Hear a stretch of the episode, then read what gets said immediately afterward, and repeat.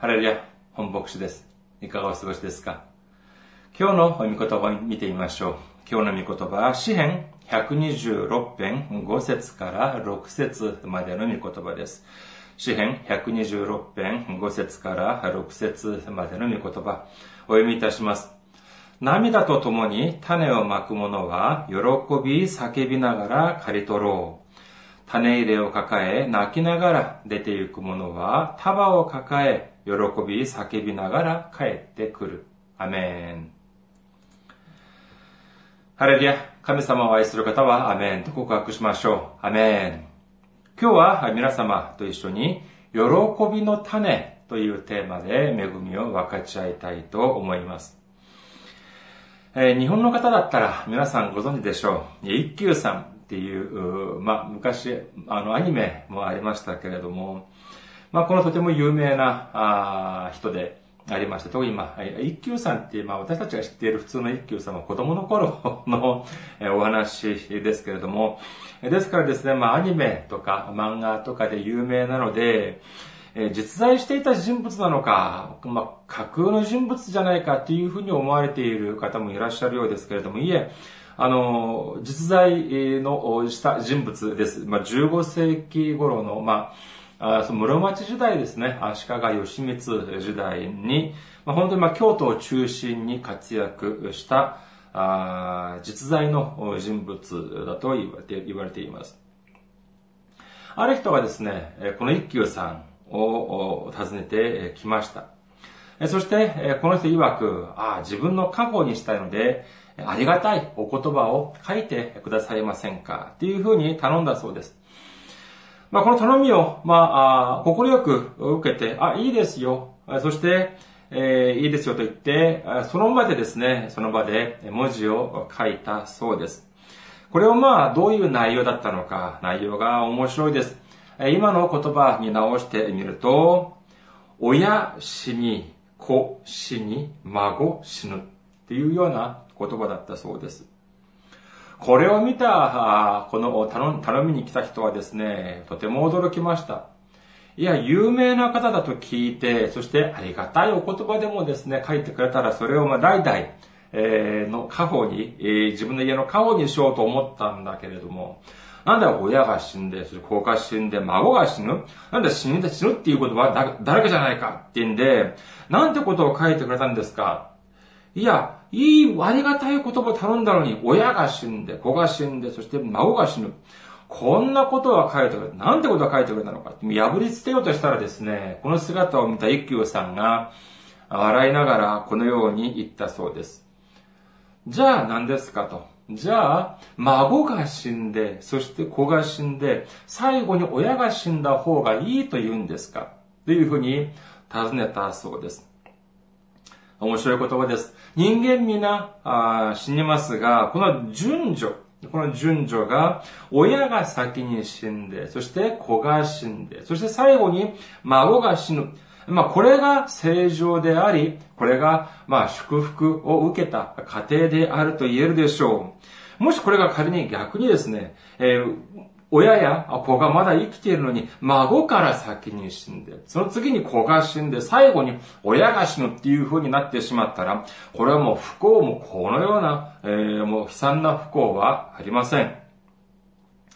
まあ、この逸話がですね、一休に関するものなのか、または仙外という人物に関のなのかっていうのは、まあ、諸説あるようですけれども、まあ、とにかく、このような似ている話だとしても、この順序によって内容がとても大きく変わる一つの例ではないかというふうに思われます。このようにですね、私たちにとっては順序というものが時にはとても大事な重要な意味をなす場合があります。しかしですね、この時にはこの順序というのを、ま、無視してっていうか、え無知なあまりにですね、とても苦労されている方も少なくないんじゃないでしょうか。例えばですね、えー、久しぶりに勉強しようと思ったら、なんか急に部屋の掃除をしたくなったりとか、または試験期間中とかにですね、えー、試験の勉強をしようと思ったらですね、いつもは全く目もくれなかった本が読みたい、なんていうふうなことが、えー、時に、時たまあります。まあ、人間の、その、まあ、心理っていうのは、あの、面白いものでですね、プライオリティっていうふうに言いますね。な、重要なものからやるっていうのは、これはまあ当然なんですが、これはなかなか、あ思い通りにいかないっていうのが、まあ人生ではないかというふうに思われます。じゃあ今日もですね、一つ問題を出しましょう。さあ、喜びというのがあります。祝福というものがあります。聖書では、どちらが先だというふうに言っているでしょうかもう少しわかりやすくお話をしますとですね、喜ぶと祝福が来るのか、または祝福が来ると喜ぶのか。まあ、教会とかに通っている人を見るとですね、何かと、あ、自分は他の人たちより物知りだ、なんていうふうに思っておられる方がえー、少なからずいらっしゃるように見受けられますが、えー、しかしですね、えー、じゃあ、一つ聞きましょうか。喜ぶと祝福が来ますかまたは祝福が来ると喜ぶでしょうか常識的に考えてみると、祝福が来て、そしていいことも起きて、えだから喜ぶ。それが正常であると言えるでしょう。まだいいことも何も起きていないのにもかかわらず、喜ぶことからするっていうのは、これはちょっとおかしいようにも聞こえたりします。じゃあ世間巷にあることわざはどうでしょうか？服が来る角に笑いがありますか？または笑う角に服が来ますか？世の中の、その世間の巷のそのことわざを見るとですね、祝福が来ると笑うのではありません。笑う角に福来たるというふうに言います。しかし逆にイエス様を信じる人はどうでしょうか何か問題が起きるとすぐ憂鬱になってしまいます。神戸を垂れます。そして表情が暗くなってしまいます。そして断食をしたりですね、もう必死になってお祈りをしたりというふうにします。しかしそういう人、本当にたくさんお祈りをする人、何か問題があってですね、本当にたくさんお祈りをしたり、断食をしたり、そういう方たちを見ると、ほとんど何がないのか、その顔に喜びがないんです。これはとても深刻な問題だと言えるでしょう。ある、私の知り合い、韓国での知り合いの方の中にはですね、その方のお父さんがタレント、テレビのタレントだという方がいらっしゃいました。私も、まあその名前を聞いて誰だっていうことはすぐわからなかった。あの、わからなかったんですけども、まあ、ネットで、えー、顔を拝見したら、ああ、すぐ私も、えー、存じ上げている方でした。で、この、まあ、あお父様は結構若い頃から、まあそのタレント、俳優ということをされている方なんですけども、ある日、もうお父さんがですね、その自分、息子の自分にですね、このようなことをおっしゃったと言います。いや、不思議な、不思議なことに、自分が何かいいことがある。自分が、の気分とかが自分の状態がいい時には、その仕事もいい役の仕事が入ってくるというんです。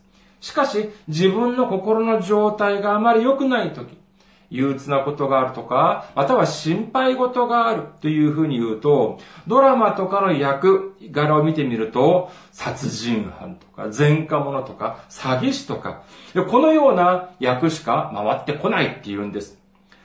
えー、そして、えー、このお父さんがおっしゃるには、多分自分が口か、口に出さずとも、多分周りから自分を見て、ああ、大体この人がこういう状態なんだろうな、つまり、こういう役柄が似合うだろうな、というのが分かってしまうんじゃないか、というふうにおっしゃったというんです。じゃあ考えてみましょうか。周りの人より神様の方が鈍感ですか？そんなはずはありません。とても敏感な、とても鋭い神様が、今この瞬間も私たちを見ていらっしゃるかもしれません。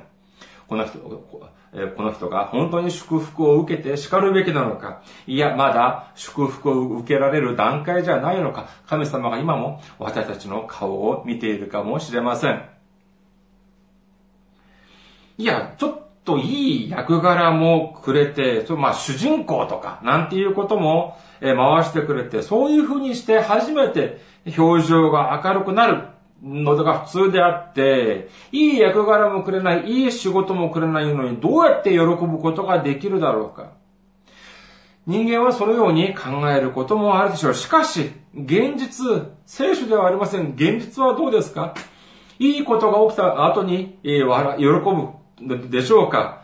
よ、えー、喜ぶ。いや、そうじゃないと言います。喜ぶと、いい仕事が回ってくると言うんです。例えばですね、聖書には許しという言葉が多々出てきます。しかしこの許し、誰のためでしょうか？相手のためですか？いいや違います。私たち、私自らのために相手を許してあげなさいと神様はおっしゃっているんです。あなたがあえて手を下さずとも、本当に悪い奴だったら私が罰を与えるというふうに神様はおっしゃいます。だから、あなたはもう許しちゃいなさい。それがあなたのためになるんだよ。このように神様はおっしゃっているんです。聖書はまた何ておっしゃっていますか？喜びなさい。この喜びについて何度も聖書には記されています。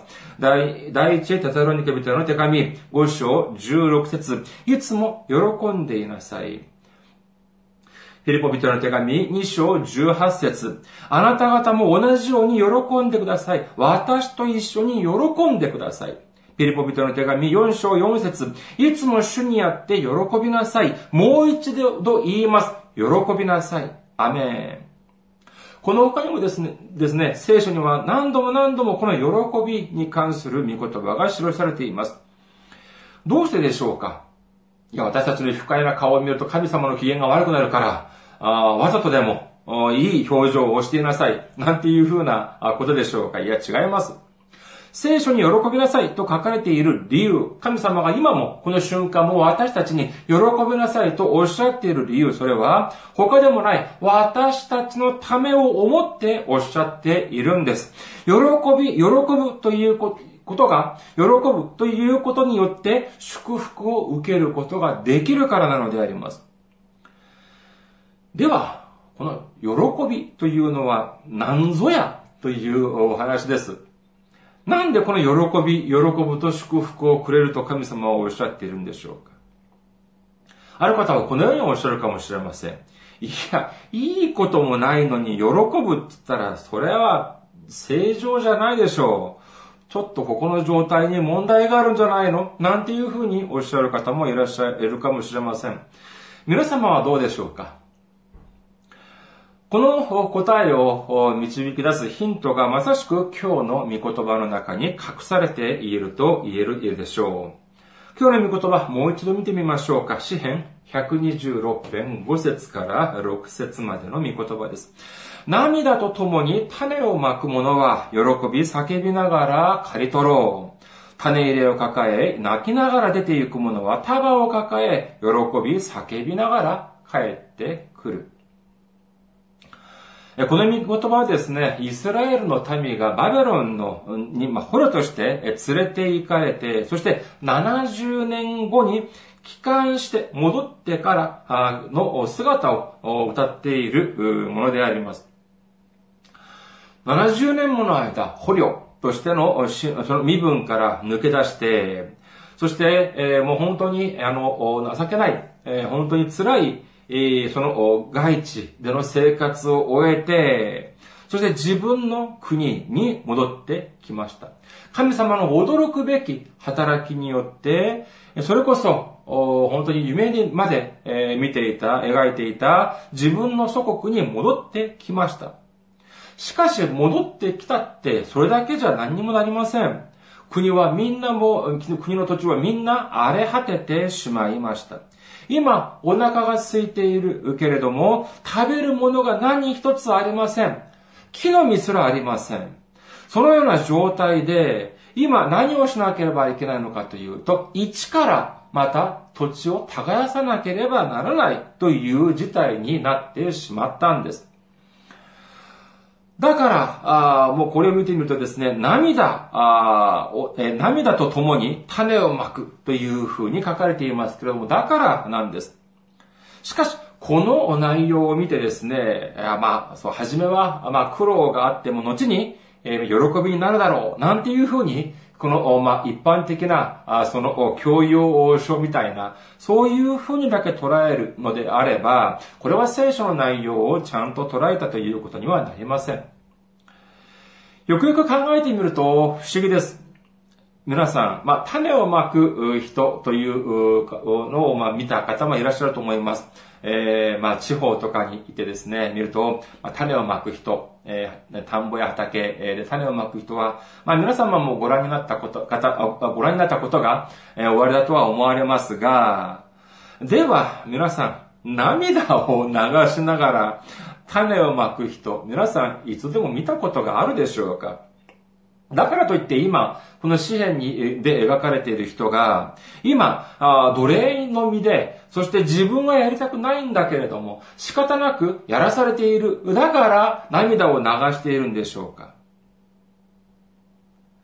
皆さん、私たちは忘れてはいけません。喜ぶ人とはどんな人でしょうか何にもなくても、何にもいいことがなくても、ヘラヘラと笑っている人、これが喜んでいる人でしょうか？神様がおっしゃっている喜ぶ人でしょうか？神様はじゃあそういう人が好きなんですか？何にもなくてもヘラヘラ笑っている人。もしですね、私たちの周りにそういう方がいらっしゃったらですね、これはケアが必要な方です。いや、これは冗談ではありません。本当に、その人は何らかの適切な治療を必要とされている方かもしれません。では、神様はそういう方に、そういう人に祝福を与えてくださるって言ってるんでしょうか？おっしゃってるんでしょうか？いつも常に喜んでいなさいというふうに神様はおっしゃった。じゃあ喜ぶっていうのは何だろう？ああ、それは笑うことだ。じゃあいつも、ヘラヘラと、ニヤニヤと笑っている。そういう人に神様は祝福を与えますか？皆さん、信仰の中で喜びなさいというのはそういうふうにしなさいと言っているのではありません。心の中に喜びがある人というのはどういう人ですか？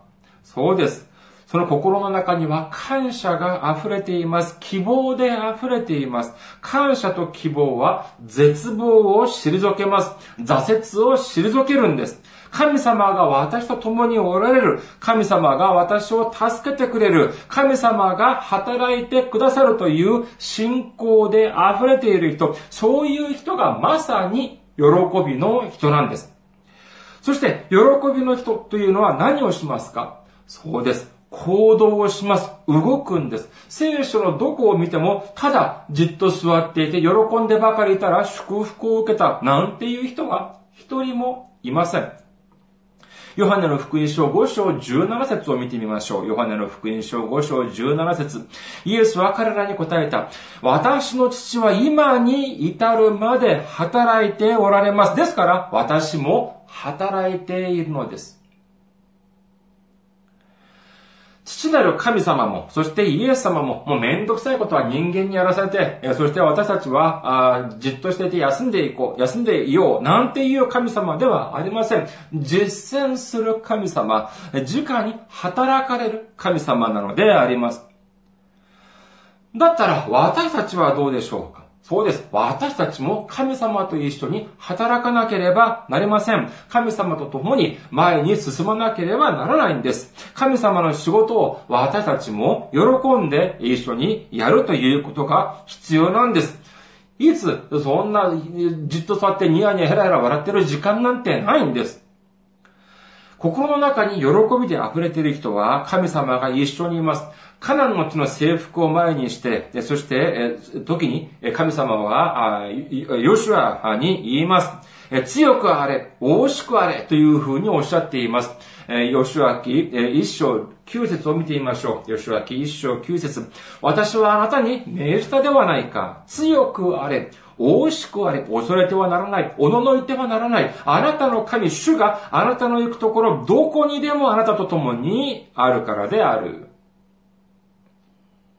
じゃあ、いや、ヨシュアはどうしましたか？じゃあ、ヨシュアはじっとしていて祝福を受けましたか？いいえ、違います。神様の命に従って、そして力いっぱい戦んだ、戦ったんです。これは、モーセもそうでした。ダビデもそうでした。これがまさしく神様の中で喜びで溢れている人たちの姿なんです。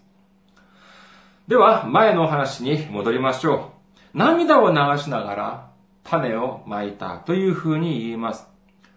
今、私がお腹が空いたからといって、手にあるこの種、これを食べてしまったらどうなりますか？もちろんその瞬間は少しお腹は膨れるかもしれませんが、もうこれ以上彼には希望がありません。故国に戻った、自分の祖国に戻った彼らは涙を流しながら種をまきました。どんな種をまいたでしょうか？もちろん穀物の種でしょう。しかし、まあ農業について少し知識がある方だったらお別れだろうと思いますが、え、田んぼや畑はですね、もうただ田んぼ、ここが田んぼです。またはここが畑です。と言って、もう田んぼや畑にですね、やたら種をまいただけで、それで、じゃあ、実を、成長して実を結ぶのかと言ったら、これはとんでもない話なんです。お田んぼや畑だとしても、何度もこれを耕して、そして本当に肥えた土地に作っていかなければならないんです。しかし、彼らが巻いた土地、畑屋というのは、それこそ70年間も放置された土地でありました。2、3度、5、6度耕したと言って、それがすぐに、その、超えた土地になって数ヶ月後に収穫できるという保証はどこにもないんです。しかし、彼らはどうしましたか？そうです。信じました。彼らは神様を信じたんです。そうだ。神様は私たちを愛している。そのような神様が70年もの捕虜の生活を終わらして、そしてイスラエル、この自分の祖国に戻ってくるようにしてくださった。だったら、これがまさか私たちを飢え死にさせようとしてこの世に働かれたはずがない。じゃあ私たちはどうしなければいけないか。そうだ。成長して実を結んで収穫できるという保証はないが、しかし、それにもかかわらず、私たちは神様を信じる。じゃあ、神様を信じる私たちは何をしなければならないのか。そうだ、種をまかなければならないというふうに考えたんです。